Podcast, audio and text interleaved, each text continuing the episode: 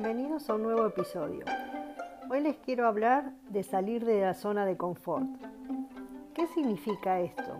Lo usamos mucho, eh, lo hemos sentido nombrar. Eh, yo como coach de vida lo utilizo mucho con mis, con mis clientes y en mi, en mi, momento lo he necesitado para mí misma.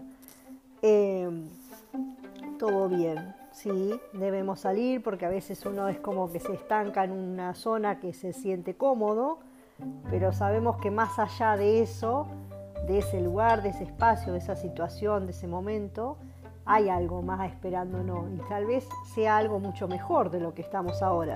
Pero siempre está ese miedito a decir, ¿y si, me muevo de acá y, y no me va tan bien? Y eso es lo que hay que sanar, ¿no es cierto? A través de una sesión de coaching o de la forma en que cada uno lo, crea eh, necesario hacer. Pero yo me pregunto, y estos días me estaba preguntando y quisiera transmitirlo a través de este podcast. ¿Debemos salir de la zona de confort? Y lo pongo de esta manera, con este ejemplo.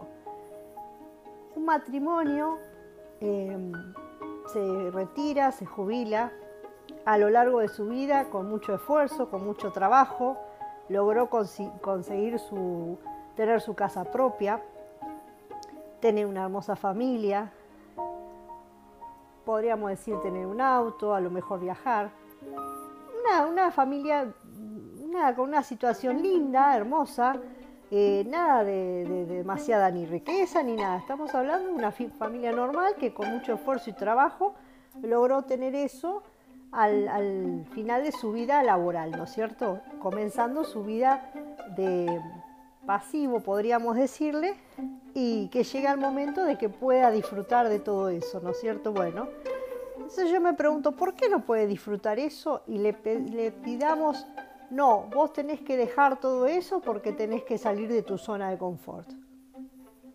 ¿Por qué?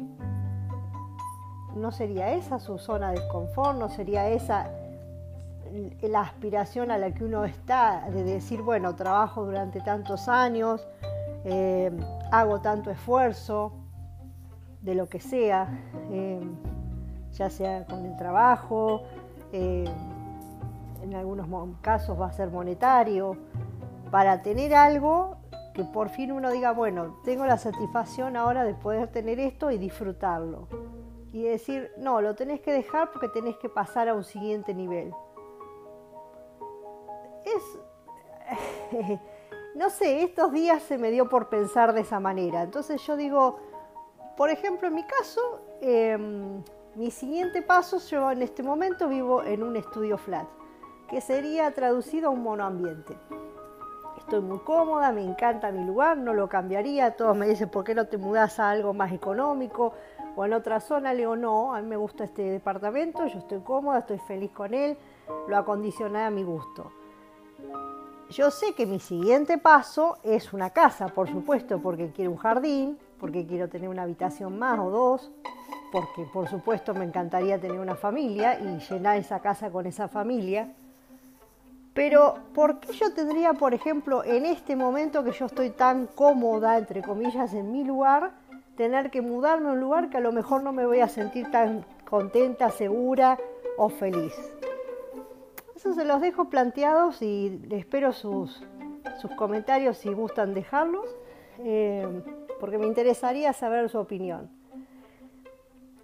No quita que eh, con mis clientes o, llegado un momento, una situación en mi vida, yo no, no pretenda salir de una zona de confort. Como dije, yo quiero tener mi casa.